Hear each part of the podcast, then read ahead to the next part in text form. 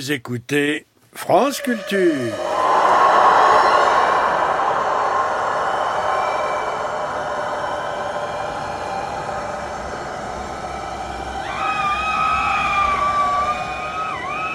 Tout musée n'est qu'une morgue. Michael Curtis, c'est pas d'erreur, c'est mauvais genre.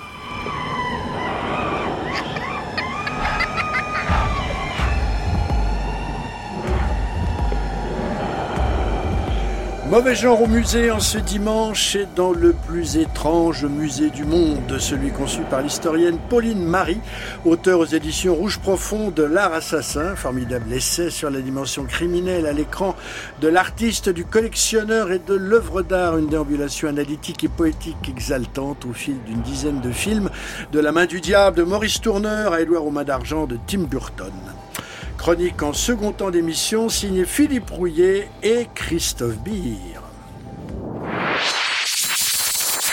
Bonjour à toutes et à tous, bienvenue dans Mauvais Genre en ce dimanche consacré au cinéma et à un essai paru au mois de septembre dernier, mais Mauvais Genre ignore le temps bien évidemment, signé Pauline Marie, L'art assassin, histoire de crime au pluriel au cinéma aux éditions Rouge Profond. Bonjour Pauline Marie. Bonjour François.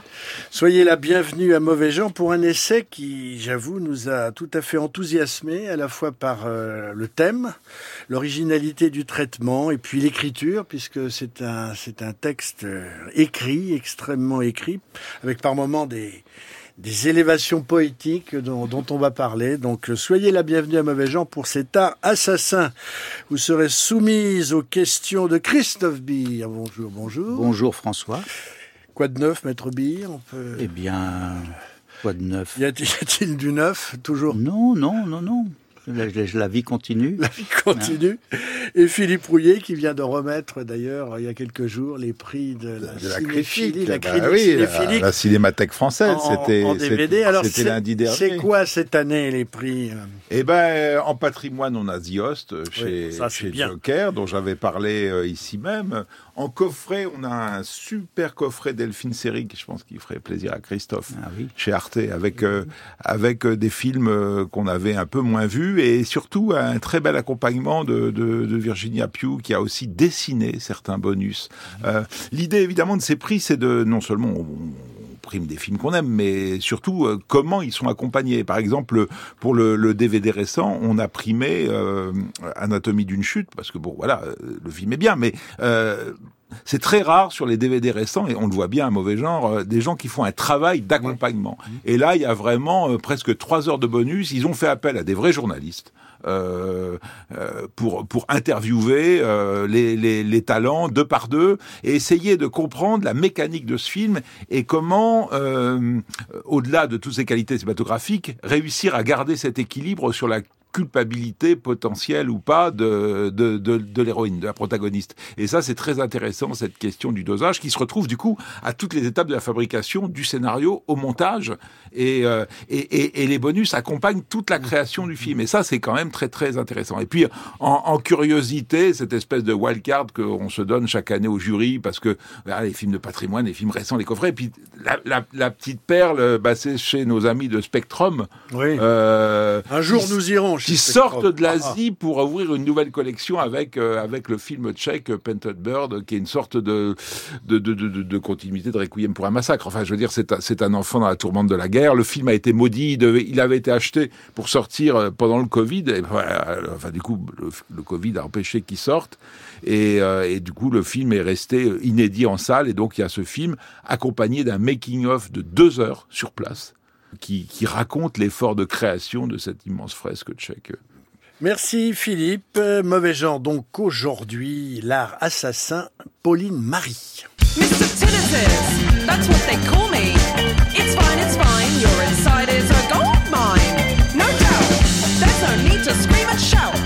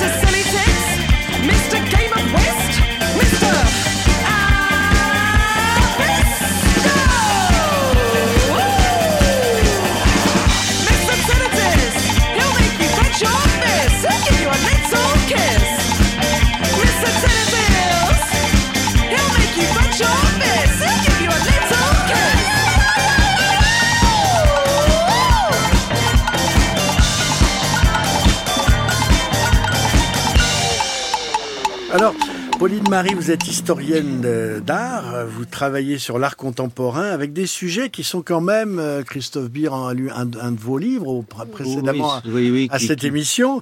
qui annonce d'ailleurs, enfin, il y a déjà des, des éléments que dans, dans le livre Le, Le Voyeur halluciné Le voyeur et l'halluciné. et la- Voilà, et c'est l'halluciné, votre thèse universitaires de Rennes. L'Op Art, Le Voyeur et l'Halluciné.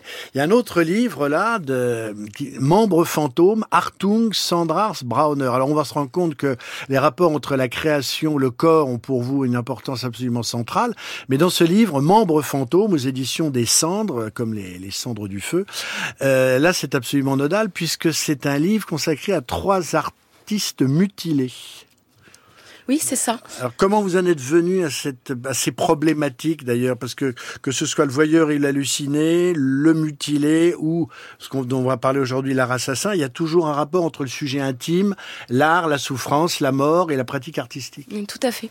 En fait, je travaille depuis des années sur la sadisation des œuvres euh, et le regard euh, sadique à partir des œuvres d'art, depuis les œuvres d'art. Alors la sadisation des œuvres, c'est à quel point l'œuvre d'art participe d'un désir sadique ou est-ce que c'est l'œuvre qui sadise son propriétaire ou son Ben, c'est les deux en fait. Voilà. Euh, si vous voulez, je suis assez fascinée par la manière dont les, les images peuvent être émanantes, qu'elles proviennent des films ou des œuvres d'art. Euh, et donc, euh, par exemple, euh, dans Le Voyeur et l'halluciné, donc mon, mon premier livre, hein, c'était vraiment une réflexion, enfin une exploration euh, des formes méchantes de l'art, hein, aussi bien euh, du côté de l'opart, puisque vous le savez, c'est une avant-garde des années 60, et, euh, et ce sont des flashs, des lumières, des moteurs électriques, des œuvres abstraites comme ça qui viennent vraiment assaillir le spectateur L'agression. l'agression physique. Euh, dans le cinéma, je pense que le, le cinéma est l'art le plus sadique euh, qui existe puisque euh, il, il nous fait cauchemarder, il vient, il est capable de nous traumatiser. Donc, qu'est-ce qu'on fait ensuite de ces images?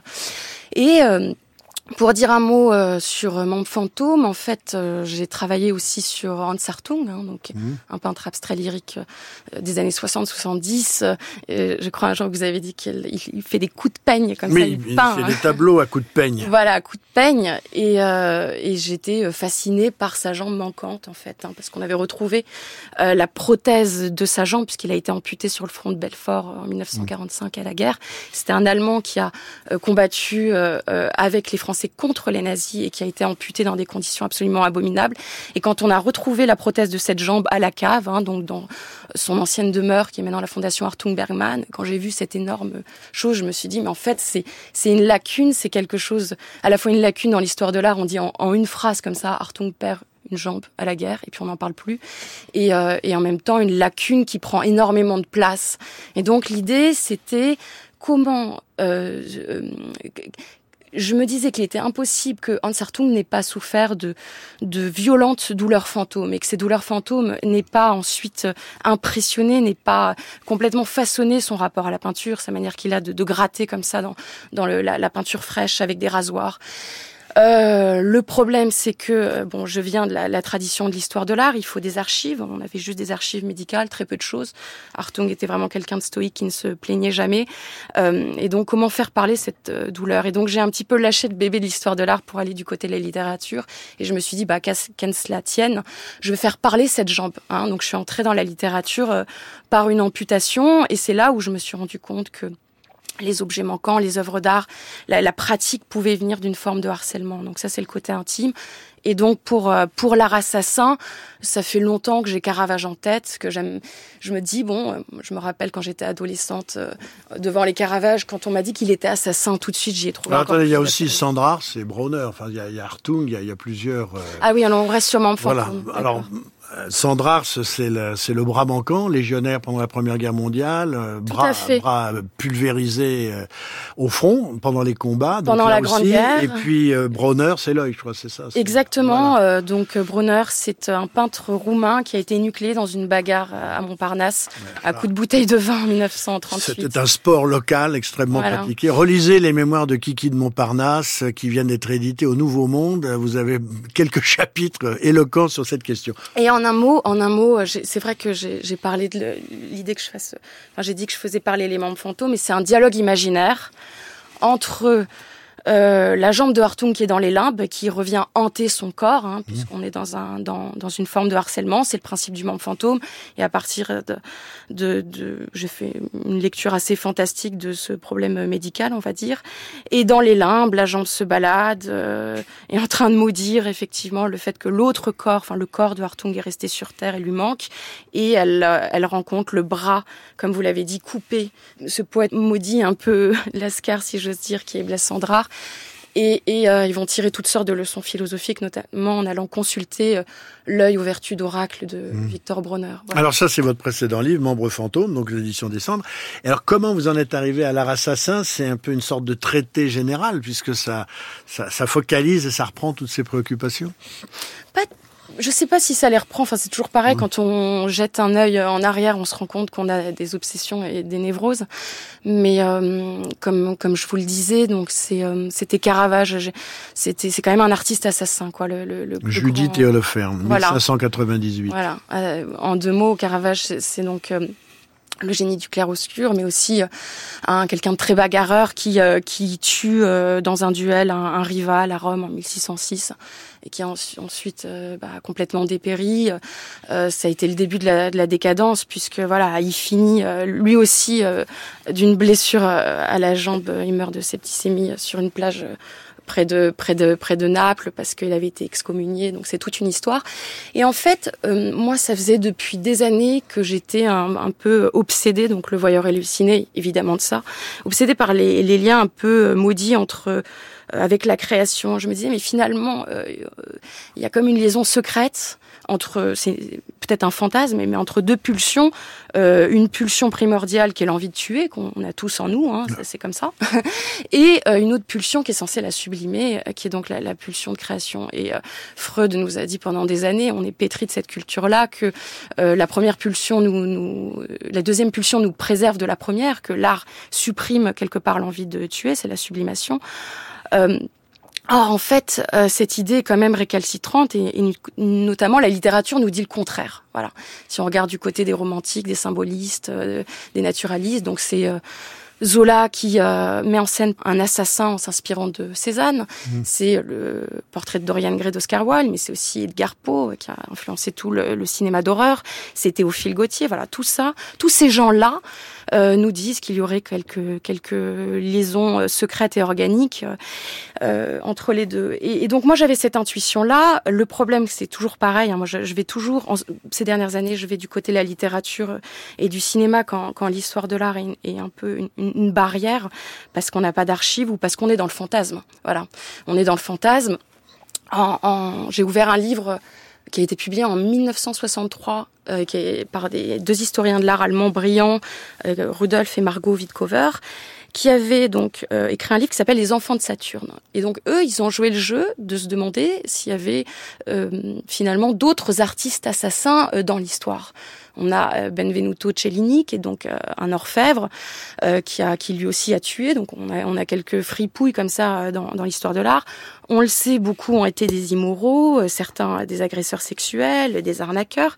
Donc c'est un livre assez assez fascinant qui fait l'inventaire de tous les déboires des, des artistes peintres, des sculpteurs de de l'Antiquité jusqu'à la Révolution française. Et en fermant le livre, j'étais, euh, si, si, si j'ose dire, un peu frustrée puisque très peu d'artistes assassins. Et qu'est-ce que j'ai fait à ce moment-là? Je me suis, j'ai même pas eu à inventer un monde où les artistes seraient des assassins. Je l'ai trouvé au cinéma. Voilà. Au cinéma, vous devez faire le, le matériau.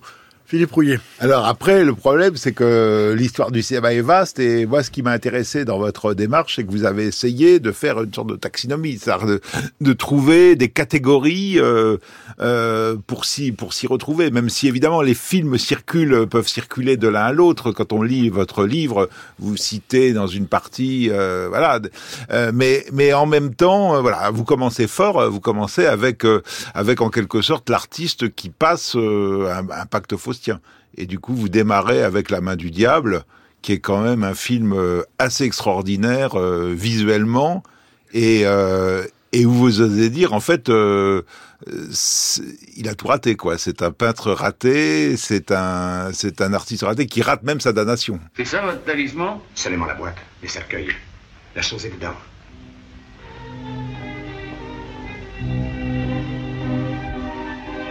N'ayez pas peur, elle ne vous fera pas de mal. Laissez pas. Avec une main. Une main gauche. On l'atteint sinistrement à l'us. Sinistre. Tenez, monsieur, admirez. Fermez les poings. Jouez du piano.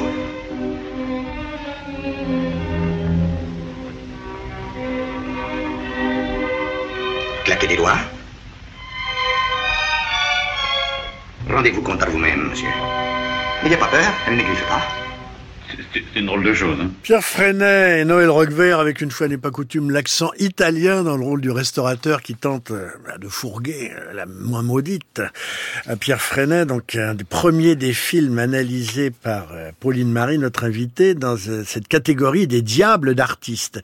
Des gens contaminés par le mal et le mal de l'art à cause d'impacts faustiens. Donc ça, c'est un peu la vision traditionnelle de l'artiste qui qui n'y arrive pas et qui, pour y arriver, tente euh, un- une sorte d'alliance. euh, Il faut un étrier, son étrier surnaturel, une sorte d'alliance avec les puissances noires. Alors, on le retrouve avec La main du diable, mais vous citez également, alors là, c'est tout à fait différent, euh, La rue rouge de Langue, l'histoire de ce Edgar J. Robinson qui joue le rôle de ce petit homme Un remake de, de la chienne. un remake de la de chienne. Renoir. Euh, qui fait une peinture dont il est dépossédé, Maléfice de, de Coin, et puis le portrait d'Oriane Gray dont on va parler, moi, qui, qui est absolument génial, puisqu'à la fois le film de Levin est tout à fait étonnant, mais mais il y a derrière un duo de frères extraordinaire, hein, Pauline Marie. Oui, alors euh, donc en effet là, c'est le, premier, euh, le premier chapitre, le premier volet du livre, euh, les diables d'artistes. Donc c'est les, les artistes assassins les plus classiques. C'est un peu l'idée que les assassins sont des, des artistes manqués, par exemple, euh, et que en contractant un, un pacte faustien, et bien évidemment ils vendent leur âme au diable. Alors peut-être qu'ils ont du génie, euh, mais en fait on se rend compte que ce, ce génie finit aussi euh, par rater. Alors j'ai un peu exhumé des films qui sont euh, pas, pas forcément connus, mais euh, si on regarde, ils ont quand même tous en commun euh, une, leur origine. Hein. Ce sont des films qui ont été euh, produits euh, à l'époque de, de la collaboration, euh, qui ont été euh, produits par par la Continentale. Donc c'était la seule euh, société de production, euh, enfin de, de, de cinéma français qui était donc gérée par des par des capitaux allemands. Et donc ce sont des films qui sont pétris de mauvaise foi, de, de réflexion morale. Donc on a évidemment le le Corbeau de, de Clouseau euh, qui a été tourné dans ces années. Et puis on a La main du diable euh, de Maurice Tourneur en 1943. Euh, 43 et, et donc euh, à la fin, je crois que c'est plutôt à la fin de cette partie là sur les, les diables d'artistes, on entre avec euh, une adaptation euh, du portrait de Dorian Gray euh, d'Oscar Wilde euh, par Albert Lewin. L'idée est simple. euh, Albert Lewin, en fait, fait appel à un artiste décorateur qui est Ivan Albright, hein, qui est un, un, un peintre de Chicago euh, qui fait des tableaux, euh, comment dire, assez, assez repoussants dans une sorte de, fan- Vous faites de magie description, il y a une description hallucinante d'un, peut-être d'un son tableau le plus célèbre, qui est celui d'une vieille prostituée. Oui, Euh, Ida. vous- voilà, vous, vous faites euh, ça aussi, ça, f- c'est, la qualité littéraire que soulignait François, c'est aussi dans ces minutieuses descriptions que vous faites de d'œuvres que que parfois qui parfois sont reproduites dans le livre, mais pas toujours. Donc vous nous donnez à voir aussi certains tableaux comme ça qui qui sont saisissants par le par le choix des mots. Euh, Il y a vraiment une euh, une écriture qui qui, qui est par, par moments expressionniste. Donc ça c'est vraiment euh, c'est vraiment remarquable. merci. Et ce qui me, ce qui est intéressant pour le cas de, du, du portrait de Dorian Gray, c'est qu'en fait, vous êtes très mitigé sur la qualité du film. Et vous, ça, ça permet de mettre en regard euh, euh, ce, ce personnage, ce peintre Albright, qui s'est servi dans le système hollywoodien peut-être de la de cette opportunité de peindre le, le fameux tableau de, de Dorian Gray pour euh, pour asseoir sa sa célébrité ensuite. A- en a- essayant de placer son frère Oui. peindre l'autre tableau. Son frère jumeau. on se Son souvient frère jumeau. On se souvient qu'il y a évidemment deux tableaux. Il y a le tableau, en fait, finalement, il y en a même trois, mais euh, il y a le tableau euh, de l'homme euh, euh, saint, et puis il y a le tableau déchu. Et donc, euh, c'est évidemment le tableau déchu n'est pas un tableau qu'on a abîmé. C'est un autre tableau qui a été composé. Ce qui est intéressant dans ce livre, c'est que, on l'a dit en début de l'émission, euh, vous n'êtes pas euh, forcément historienne de cinéma, vous êtes historienne de l'art. Oui. Donc, euh, en fait, constamment, euh, Oui. la peinture vous accompagne dans votre, euh, voire même la sculpture, vous accompagne dans vos réflexions. Et ça, c'est très intéressant parce que c'est très très enrichissant. C'est-à-dire que on sent bien que vous n'avez pas été chercher à partir des films euh, les tableaux. C'est plutôt le contraire. Et que immédiatement vous avez euh, vous avez des tas de sources parce que sur ce sur ce cette première partie là quand vous parlez de gens qui sont euh, des peintres par exemple le- le- l'artiste de la main du diable il y a bien un moment où Maurice Tourneur doit montrer les œuvres euh, évidemment, il y a des cinéastes qui préfèrent les laisser hors champ, mais lui décide. Alors, euh, euh, qu'est-ce qu'on va montrer comme œuvre qui va être à la hauteur de ça? Et c'est là que c'est intéressant d'avoir tout votre bagage artistique que vous amenez, parce que tout d'un coup, il y a Balthus, il y a Picabia, et, et, et, et comme le dit Christophe, vous, vous, vous décrivez de manière très forte, à la fois poétique, mais très visuelle, et, ça donne un éclairage, évidemment, sur... sur- Pauline Tout à Marie. fait. Euh, euh, pour euh, dire deux, mots, si vous le permettez, sur le, le portrait de Dorian Gray.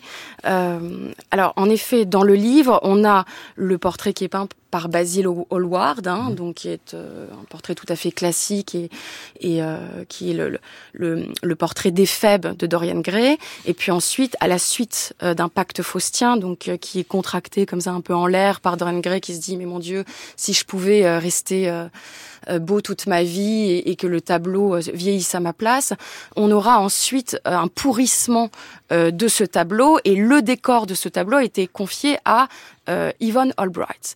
Et en fait, ce qui est très amusant, c'est que euh, première remarque, on se rend compte que, euh, en effet, euh, le tableau va voler la, la vedette au film. Ah oui. Et, et d'ailleurs, il est en couleur et il est comme ça complètement putride et, et holographique, je dis, dans le livre, tandis que euh, l'autre, le, le, le film est en noir et blanc et, et on est dans quelque chose d'un peu plus hollywoodien, un peu plus conventionnel.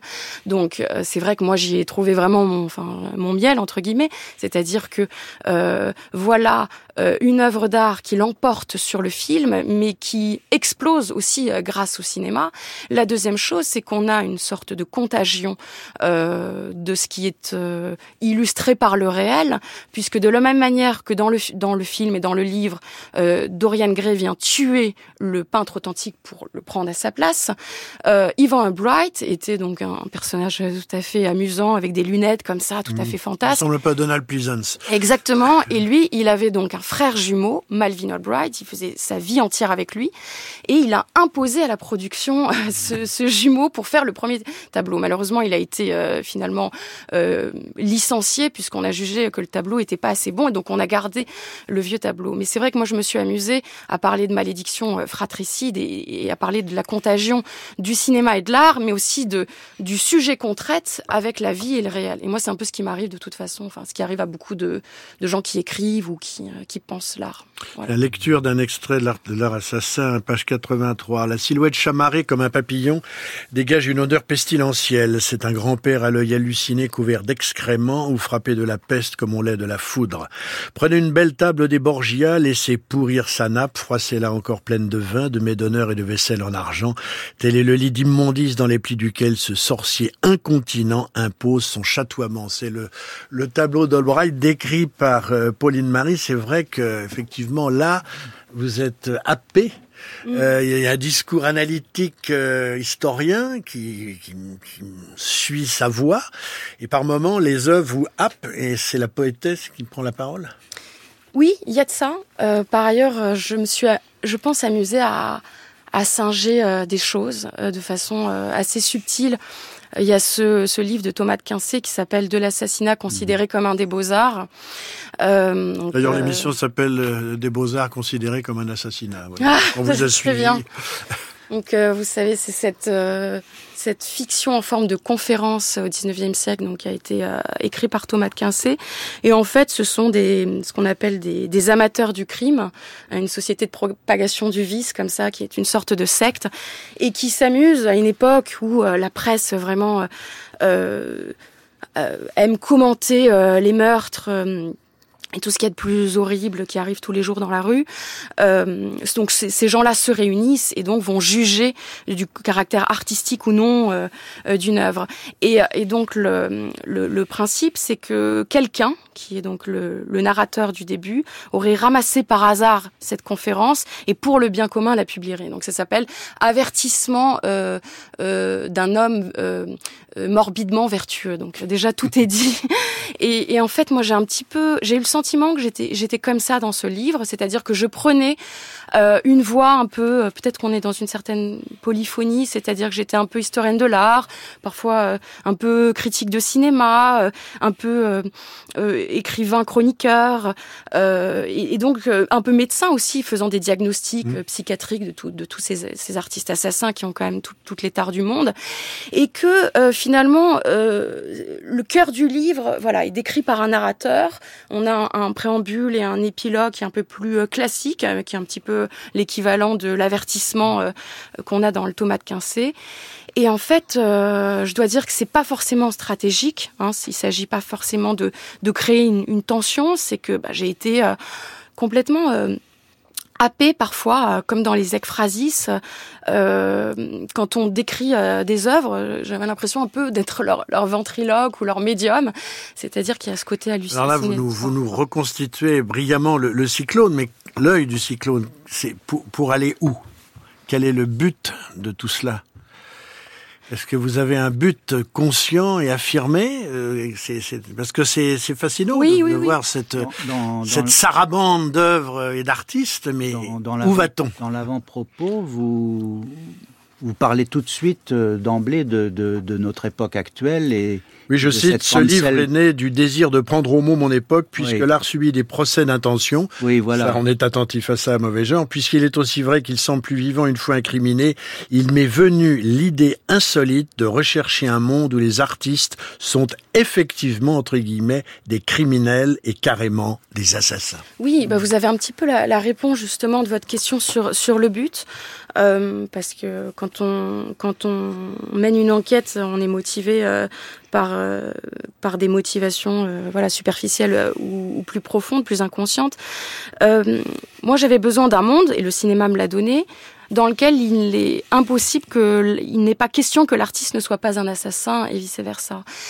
Pour finalement, non pas faire un livre de plus sur l'imaginaire collectif, puisque tout le monde tourne autour de cette question, et comme dans la vraie vie, il n'y a pas plus d'artistes, d'assassins chez les artistes, enfin dans, les beaux-arts que dans, les autres métiers, moi j'ai fait ce, raisonnement par induction, cette espèce d'expérience de pensée en disant, soit, prenons un monde où tous les artistes euh, sont des assassins, tueurs de circonstances, euh, de circonstances, psychopathes euh, ou théoriciens, euh, voilà, esthètes criminels. Et dans ce monde-là, quelles seraient leurs œuvres, quels seraient leurs crimes, quel serait leur style, qu'est- qu'est-ce que ça donnerait en fait, et qu'est-ce que, comment on pourrait justement explorer ce que je disais, euh, élucider cette espèce de vérité humaine, certes euh, euh, tordue par les cinéastes, mais euh, présente de, de- des liens entre la, la pulsion de crime et, et la pulsion de création. Vous semblez d'ailleurs, euh, le bilan semble un peu mitigé, comme comme il y a il y a des comme si certains assassins vous décevaient ou nous déçoivent à, partir des des, des des œuvres commentées. Certaines euh, émergent comme ah bah voilà enfin euh, un film où le, le meurtre euh, est brillamment euh, mis en valeur et, et s'en sort avec avec les honneurs, contrairement par exemple à ce le pauvre air de, incarné par Pierre Freinet dans, dans La main du diable. Euh, je pense par exemple à Femina Ridens, qui, qui semble être une œuvre qui, tout d'un coup, est incomparable par, euh, par l'éclat que, que le crime euh, lui donne. On, là, on, euh, on, a, on, a, on a une, euh, une, une adéquation entre l'œuvre d'art et l'assassinat. Euh, me semble vraiment vraiment parfaite et, très souvent euh, les films analysés euh, achoppent en fait vous, vous, nous montrez que qu'il y a souvent un enjeu qui est autre que que l'enjeu artistique qui est donc dé, dé, dévoyé euh, c'est parfois le, bah, dans le portrait de Dorian Gray, c'est le besoin de reconnaissance, la cupidité, euh, c'est ça qui, qui motive l'artiste dans son pacte faustien, et c'est pour ça qu'il échoue. Euh, donc ce, le livre est aussi une, une formulation de constat où, euh, où vous nous dites, euh, donc c'est peut-être là où vous rejoignez le rôle du conférencier euh, un peu, disons, fa- farceur. Bon, bah, il y a certains crimes, euh, voilà comment s'y prendre pour vraiment bien les réussir. Exemple, ce film. Là, là, vous échouez parce que vous avez trop de ressentiment. Tiens, le ressentiment, c'est c'est une notion que vous abordez à propos de Clouseau. Oui, c'est vrai. Prisonnière. Mais alors, Pauline Marie. Oui, merci beaucoup euh, de vos remarques euh, sur, sur cet aspect-là. Euh, le, le fait qu'on soit amené au meurtre et qu'on soit assassin criminel n'est absolument pas une garantie de grandeur. Ça fait pas pour autant euh, des artistes. Euh, je, suis quand même dans une approche assez clinique et froide et détachée. Je les regarde parfois avec une forme de commisération, parfois avec une forme de, de complicité, comme on peut n'importe quel narrateur euh, peut avoir à l'égard des personnages. D'ailleurs, c'est pas tellement moi qui parle, c'est vraiment le narrateur qui s'efforce comme ça à chaque fois de poser une petite énigme pour chaque euh, pour chaque film. Il pose une petite question philosophique et et au, en fonction des films, parfois la question est, est morale, euh, éthique, parfois elle est euh, factuelle, et, il y répond à la fin avec cette énigme. Je, je reconnais que euh, c'est quelque chose qu'on a peut-être du mal à envisager aujourd'hui, mais moi je pense vraiment que le regard sadique depuis les œuvres, vers les œuvres, avec les œuvres, peut nous, nous les yeux. Et, les personnages euh, de certains films sont dans, dans cette réalité-là. Vous parlez de Feminary Dance. Alors Feminary Dance, donc c'est un, Ce qui va Zappa. c'est Voilà, un film donc- dont on a parlé récemment en chronique avec Christophe Bill. oui, c'est un film de Piero Schivazappa sorti en 1968, Oui, une sorte de giallo comme ça. qu'on peut voir en, en Blu-ray Oui. chez Frénésie avec euh, justement euh, votre, votre apport hein, dans, dans les bonus. Oui, c'est ça, Mm. c'est vrai. Et, euh, et alors en, en deux mots, donc c'est Philippe Leroy qui joue un voilà un personnage de, de sadique, de misogyne, euh, une sorte de d'industriel euh, euh, italien, et, euh, et donc il, il va séquestrer par vengeance une journaliste féministe. Euh, donc c'est une sorte de, de guerre des sexes, vraiment dans le goût de, de du, du cinéma de, de mai 68 c'est très léché, c'est très pop. Les, les- on a vraiment un regard esthète. C'était le, le premier film de Piero Schivazappa qui travaillait à la Rai Télévision. Et en fait, ce que j'aime beaucoup dans ce film, qui là aussi est pas encore parfait, mais on n'est pas là pour, euh, enfin, on est dans l'impureté de toute façon, c'est que ce personnage euh, s'emploie à sadiser les décors de sa villa et de toutes ses œuvres. Par exemple, il va avoir l'œuvre par excellence qui, qui vient illustrer et flatter sa, sa, per- sa perversité, qui est un- une œuvre de Lucio Fontana, donc euh, une œuvre euh, de- qui vient découper une toile au rasoir. Euh, mais il a aussi détourné des sculptures de Allen Jones pour faire comme ça des petits ateliers de torture. Et et ça, c'est un aspect euh, très important. Et, et l'œuvre la plus emblématique, c'est une œuvre de Niki de Saint-Phal, qui est euh, en fait une réplique d'une sculpture qui avait été montrée en, en 1967 euh, à Stockholm, au Moderna Musette. Donc c'était une énorme euh, nana euh, couchée sur le ventre, euh, avec qui était euh, donc enceinte, et, et donc le spectateur euh, pénétré par euh, l'en- l'entrejambe, c'était monumental. Et à l'intérieur, on avait toutes sortes de d'un tout un folklore euh, d'attractions de fêtes foraines. Et le personnage joué par euh, Philippe Leroy, qui est le docteur Seyer, qui est donc le propriétaire de ce, ce sorte de musée d'art contemporain, de musée de la torture, euh, voilà, tout à fait fascinant. Euh, il va sadiser cette œuvre dans sa tête, c'est-à-dire qu'à un moment donné, il a, il a un moment de panique devant la, sensualité de sa victime, de sa prisonnière, et il imagine l'œuvre de Niki de Saint-Phal et qu'il rentrerait dans cette œuvre. Sauf que qu'est-ce qu'il ajoute dans sa tête? Il ajoute une dentition assassine, c'est-à-dire un porte-sexe guillotine qui vient décapiter comme ça notre personnage. Et ça, je, je trouve ça absolument euh, génial parce que euh, avec un tout petit détail, le docteur Seyer, le regard sadique en général, euh, évidemment ce qui va de Zappa, euh, vient pas forcément dénaturer l'œuvre d'art, il vient la renforcer. Euh, Niki de Saint-Phal, on le sait, elle a été euh, violée, elle a subi l'inceste quand elle était enfant. Donc là, on a une sorte de punition du, violeur qui est donnée par cette image subliminale. Et puis en même temps, il me semble que ce film nous fait voir, le docteur Seyer, par sa hantise, nous fait voir un des aspects qu'on n'avait pas remarqué avec l'œuvre, c'est que c'est quand même une œuvre très perverse. quoi. On va rentrer, on va profaner le temple sacré d'une femme enceinte. Voilà.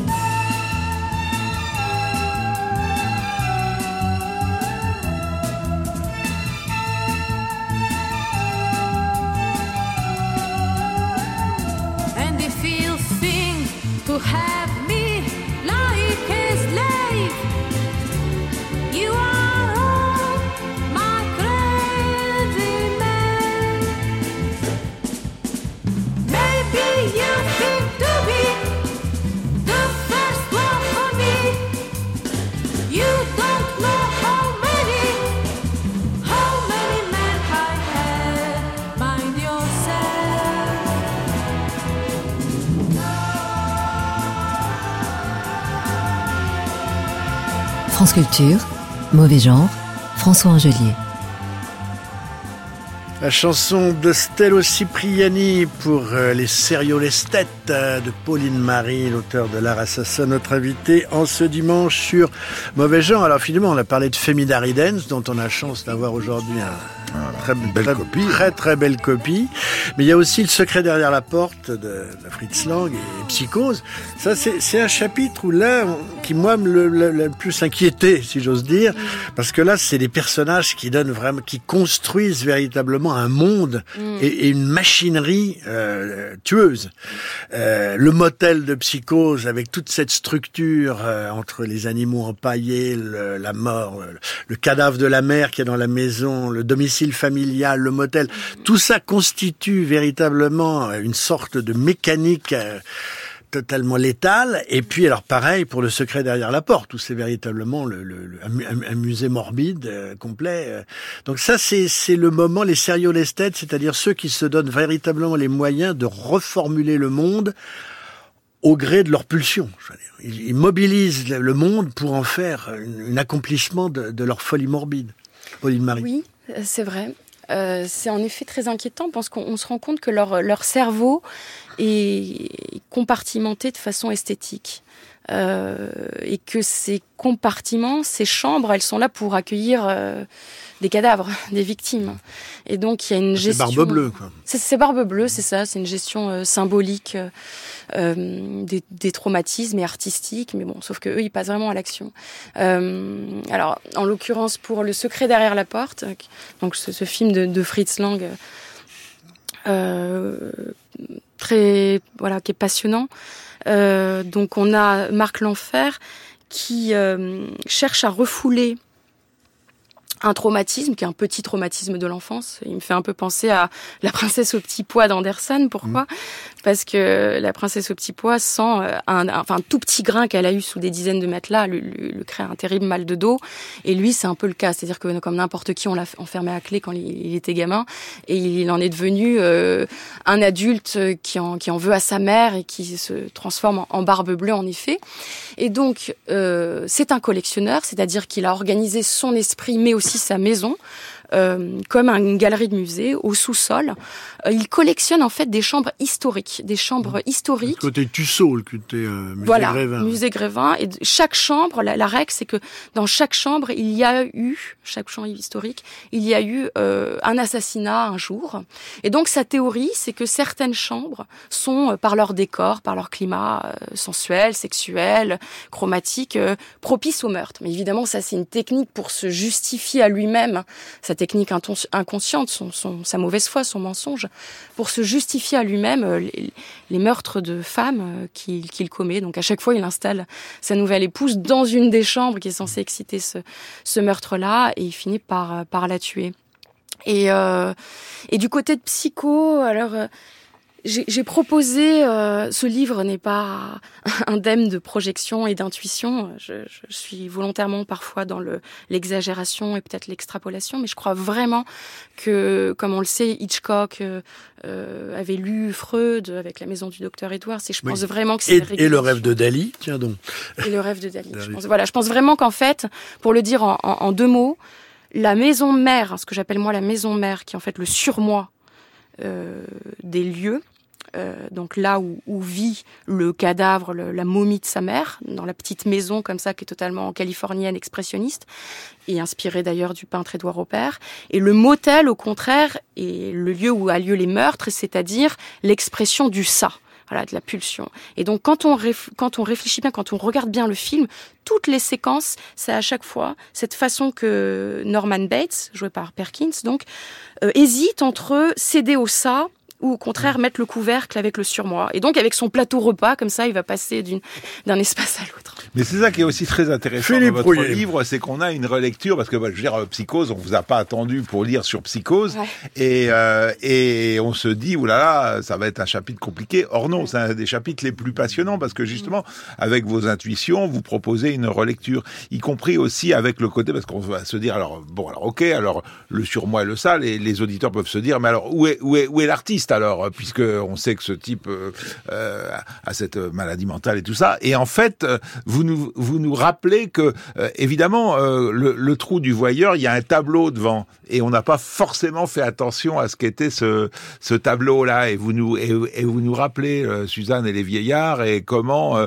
euh, dans cette Rembrandt. version là du tableau euh, les vieillards sont des doubles l'un de l'autre. Et ce qui renvoie au, au côté double de de, de Norman Bates. Et donc ça ça va amener cette question du du ça et du surmoi et, et, et ce qui est très intéressant c'est que votre approche est quand même toujours très dictée par la matière du film. Vous êtes très honnête, c'est-à-dire que tout à l'heure Christophe le disait à propos de, de- du portrait de Dorian Gray, le film de Lewin, ça vous emballe pas, sauf le, tout à coup le, le surgissement. Là, on voit que vous avez vraiment vu le, le, le film d'Hitchcock, euh, cette idée du, du lit de la mer avec le creux de son corps où elle n'est plus et comment, en quelque sorte, euh, son fils va s'emplir euh, de, de, de- de cette mère avant de tuer et en, en quelque sorte remplir ce creux. C'est-à-dire que euh, vos, vos théories psychanalytiques euh, sur le film vont toujours être nourries par l'analyse de l'image. Et c'est ça qui, moi, me, me, passionne toujours dans le, dans le film, parce que euh, dans, le, dans votre livre, parce qu'on a toujours envie de revenir au film, même, même un film qu'on connaît bien, on a envie d'en revoir des petits bouts. Moi, j'ai revu des petits bouts de La main du diable, j'ai revu, bon, euh, il y avait des films que j'avais pas vus comme Maléfice de- de- d'Henri de, Coin, que j'ai été voir... euh, qui passe sur Gaumont Classique, la plateforme Gaumont Classique, euh, si vous l'avez. euh, pour et, et- mais même un film comme Psychose, on a quand même envie de se remettre euh, un petit peu du Blu-ray pour revoir quelques plans qui. euh, et ça, et ça, c'est ça, c'est quand même très fort. C'est quand même que c'est un livre, parce que c'est aussi ça la finalité, je trouve, des livres sur le cinéma Ouais. ou sur l'art, c'est de nous donner envie de retourner aux œuvres. Et ça, c'est aussi une mission réussie. D'aller dans les musées aussi. Oui, bah, c'est ça. fait, c'est oui, retourner aux œuvres, retourner aux œuvres. Pauline Marie. Merci beaucoup, Philippe Rouillet. En effet, euh, j'ai parlé du, de la maison mère, qui est l'espace du surmoi, et, euh, et du motel qui est du côté du ça. Et dans le motel, on a un espace intermédiaire qui est donc le moi. Euh, et, et ça correspond à, vous savez, ce, ce petit bureau, donc vous connaissez ça par cœur, qui est derrière le, le comptoir de standardiste de Norman Bates.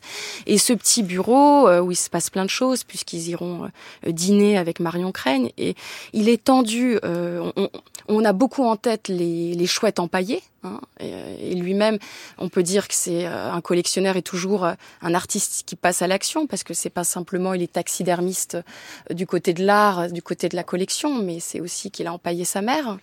Euh, et on a aussi euh, des tableaux qui sont qui échappent peut-être un peu plus à l'œil au début quand on regarde euh, le film, un peu enfin un peu moins si on fait image par image et qu'on est historien de l'art, qui est donc les, les petits tableaux teints au thème de Suzanne et les vieillards quoi. Donc c'est euh, en effet euh, Suzanne et les vieillards, bon, on connaît cette histoire, Suzanne qui se fait violer par Dieu, deux vieillards, en l'occurrence les deux vieillards qui sont camouflés dans le film, bah, c'est un jeune homme.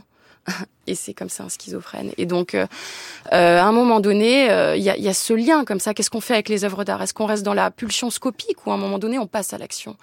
Et, et comment passe-t-on justement de la collection euh, à la pratique artistique bah, Réponse de Hitchcock en tuant, quoi, en décrochant le tableau et, et, et en passant de l'autre côté euh, pour aller dans l'espace du ça, pour en effet remplir ce manque. Marion Crane a quitté le champ, un peu comme dans un, dans un petit euh, kiné- kinétoscope. Et donc là, il faut aller remplir, euh, euh, assouvir euh, sa, sa pulsion. Et donc je fais un travail comme ça, en effet, sur les formes un peu sculpturales. Euh, C'est de la plastique, hein. enfin on le sait, je, je, je suis pas la première à le dire. Euh, très grands euh, théoriciens euh, du cinéma euh, l'ont dit. euh, Il y a ce rapport plastique de Hitchcock euh, euh, aux formes. Et donc, euh, en effet, quand il porte euh, Marion Crane comme ça, qui est un cadavre qui est tout recroquevillé, ça fait penser à la mère oiseau dont il a pris la place dans la cuisine en se recroquevillant et à ce trou euh, pompéen dans le, dans le lit euh, voilà, de la maison mère. Eh, però lui era, era già matto.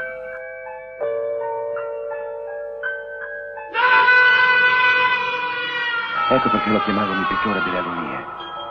Lo chiamavano così perché era uno gli piaceva andare a dipingere la gente che era dietro a morire. Lo sapete che se io parlo? Lo sapete che se io voglio? Se vuoi cominciare a capirci qualcosa, devo portarti in un posto. C'è una casa dalle finestre che ridono.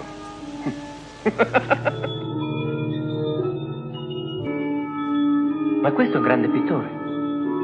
Solo un grande artista può dare un senso così vero alla morte.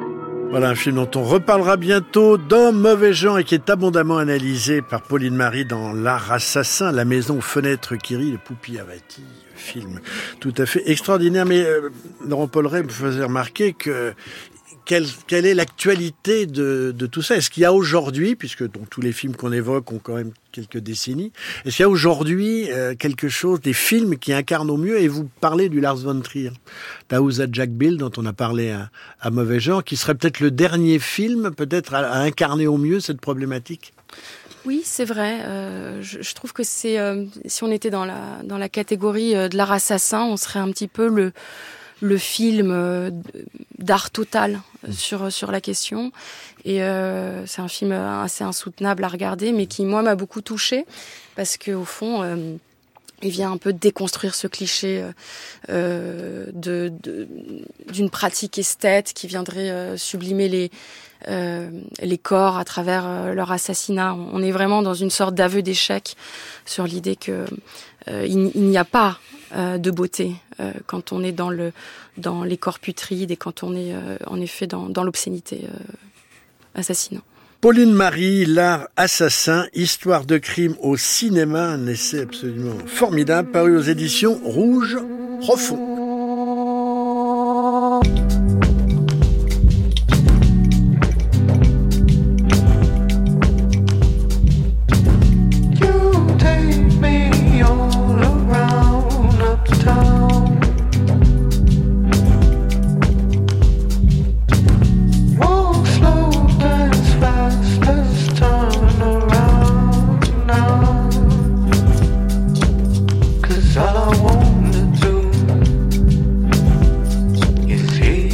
my name.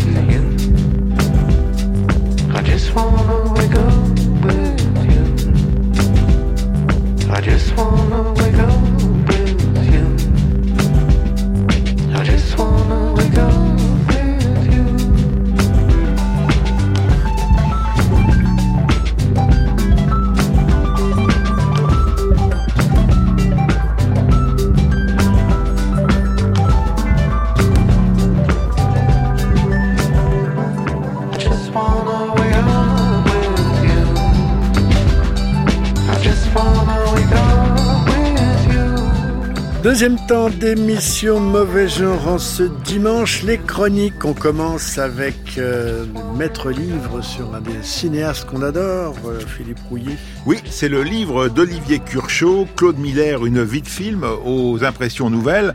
Alors, il faut savoir que euh, Olivier Curchot a bien connu Claude Miller, c'est-à-dire que sa passion pour ce cinéaste euh, n'est pas neuve et euh, il a eu la chance de le rencontrer, de l'interviewer, notamment pour Positif, parce qu'Olivier Curchot est, est, est, professeur, mais il est aussi euh, collaborateur de la revue Positif, donc euh, c'était lui qui faisait les entretiens avec Claude Miller.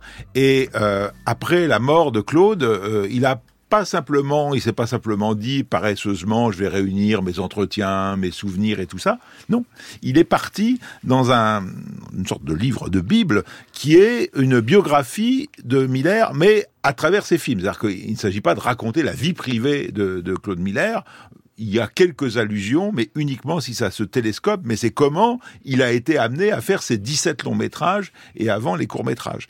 Et donc c'est un travail de bénédictin de 10 ans, euh, pendant lesquels euh, euh, Olivier Curchot a non seulement revu les films, relu tous les entretiens de la Terre qu'avait pu donner euh, Claude Miller, mais surtout il a rencontré toutes les personnes vivantes, à la fois son fils, mais aussi ses interprètes, son, ses, ses, ses, camarades scénaristes comme comme Luc Béraud, les gens qui ont fait l'image de ces films, et, et du coup il, il nous offre une sorte de film par film, mais qui reconstitue à chaque fois la genèse et à partir de cette genèse euh, en faire saillir euh, les mérites euh, visuels et, et cinématographiques. le chapitre sur euh, Mortel, Mortel Randonnée, Randonnée. a dû tout à fait vous régaler. Ah, bah oui. euh, parce que même si on en avait beaucoup parlé ici de ce film Mortel Randonnée, y compris avec Jacques Audiard, Avec son Euh, scénariste, dialoguiste. euh, son co-scénariste.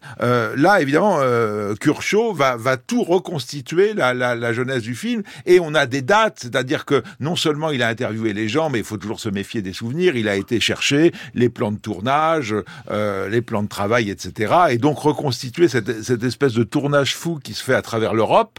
C'est un tour d'Europe puisque chaque séquence se passe dans un pays différent, sauf que le plan de tournage a été un peu trop serré, il y a eu un peu trop d'incidents, si bien qu'il y a eu un décalage et que finalement, à chaque station, il manque des plans.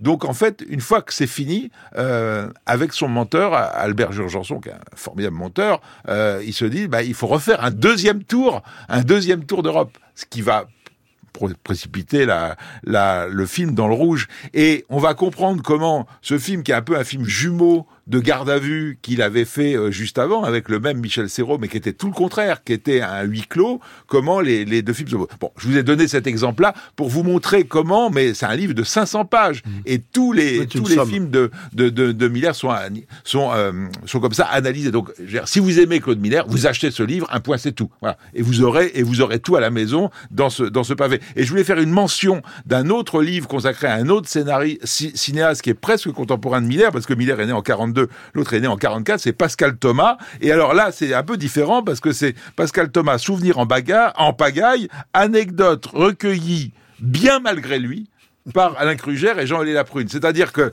euh, jamais Pascal Thomas n'aurait voulu, c'est chez Séguier, jamais Pascal Thomas n'aurait voulu faire euh, ses mémoires ou une autobiographie. Même le livre d'entretien, il était réticent. Et du coup, on a ce livre où les deux intervieweurs ont passé mais des mois et des mois à lui arracher. Et du coup, on a effectivement des souvenirs en pagaille, mais comme, j'allais dire, comme les films de, de, de, de, de, Pascal Thomas sont un peu en pagaille. Et du coup, euh, il y a des anecdotes qui ont trait à sa vie, il y a des anecdotes qui ont trait au tournage des films, euh, le film va un peu comme ça, euh, j'allais dire un peu euh, en bouchonnant. euh, et, et, et ce qui est très passionnant, c'est que soit on peut lire comme ça une page ou l'autre, soit si on, su- on suit tout le courant de ce livre, eh ben on se retrouve comme dans un film de Pascal Thomas. Et je trouve que c'est le plus grand compliment qu'on peut faire à un, à un- un livre sur le cinéma, c'est d'être comme l'univers du cinéma qu'il décrit.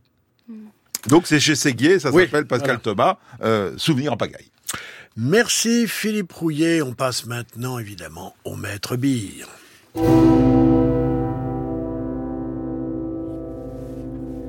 Créée en 1977 par Pascal Doury et Bruno Richard, Elles sont de sortie est un gravezine qui dessilla nos yeux. Il continue son aventure souvent en photocopie agrafée reproduisant du Bruno Richard, seul depuis près de 30 ans. Comme jadis pornographie catholique par le dernier terrain vague ou le sexy polizei diffusé par Futuropolis, le centième ESDS sort de l'auto-édition pour être confié à Stéphane Blanquet qui en fait un monument, reliure cartonnée, toilée rouge ou noire, impression fer à chaud argenté ou doré, soit l'un des plus importants livres d'United Dead Artist, dénommé Bible dans son catalogue, est titré 1000 dessins de merde quotidienne, pavé de 7 cm d'épaisseur, classant du plus clair au plus sombre, 1000 dessins choisis parmi la production journalière depuis des décennies de Bruno Richard. Sa rage expressionniste explose. Accumulation et saturation des traits, visions obscènes et brutales, toujours plus sales, écrit-il sur un dessin. L'artiste s'inspire d'images porno parfois intégrées dans la page, zoophilie et sodomie en regard de ses adaptations furieuses, parodie les poses de pin-up dans une intrication de lignes agitées, autopsie de femmes enceintes, croquis de personnages en angle droit, études académiques et traités d'anatomie dans un tumulte des formes, corps en lambeaux déliquescents, peau creusée, seins flasques, cuisses affachis, ventre fendu de honte, mains décorchées, traité des supplices, entonnoir, étranglement, crucifixion, amputation, écartèlement, bûcher, pince, treuil, arrachement des côtes, décapitation, croix gammée, tatouée, primitive étreinte, trous d'obus et trous de balles, menstrupation maladive, elle me désarme avec ses larmes, dans les latrines A enivre ses narines, verge d'excréments, pour s'arrêter il suffit d'un mur, une poésie des caniveaux se dissémine en bout de texte abject objet, trafics en Afrique, aréoles infernales, désespoirs utérins, sa s'agir, elle trouve sa sage, sale garce suceuse de mes SS, allitérations et titres chocs enfièvrent le peu de blanc laissé par le dessin. Passé la moitié du livre, on s'enfonce dans le noir, déluge de traits et de douleurs. Indomptable Bruno Richard, il sort ses tripes et puis c'est tout. À Xavier Gilles Néré, l'historien des Gravesines, il reconnaît une esthétique, celle de la déformation des images, de la brutalité naïve, de la culture du ratage. Pour lui, l'objet imprimé prime sur l'original. Le Gravesine devient une exposition à feuilleter, une anti-galerie donnant à voir mille dessins pour un prix modique sans légitimation institutionnelle. Blanquet, éditeur, est le galeriste fou et rêvé de ce foisonnement infernal.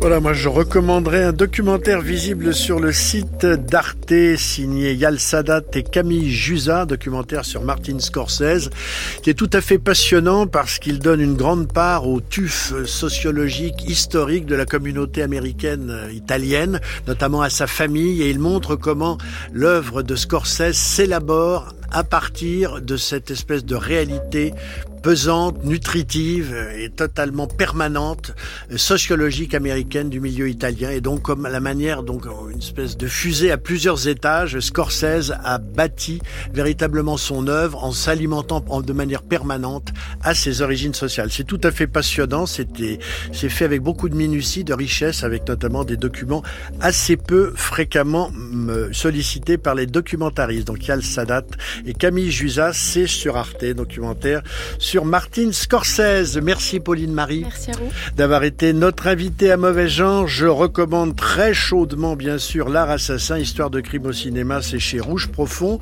Le livre sur Pascal Thomas, c'est chez Séguier. Le livre sur Claude Miller, c'est aux Impression Nouvelle. Impression Nouvelle. Et Bruno Richard, c'est chez Blanquet Éditeur. Toutes les informations sur le site de Mauvais Genre. Toute l'équipe de Mauvais Genre, Laurent Polleret, Mélodie Esman, Claire Poissignon, Claire Martin Dugard, Philippe Rouillet, Christophe Beer et François Angelier vous remercie d'avoir suivi Mauvais Genre.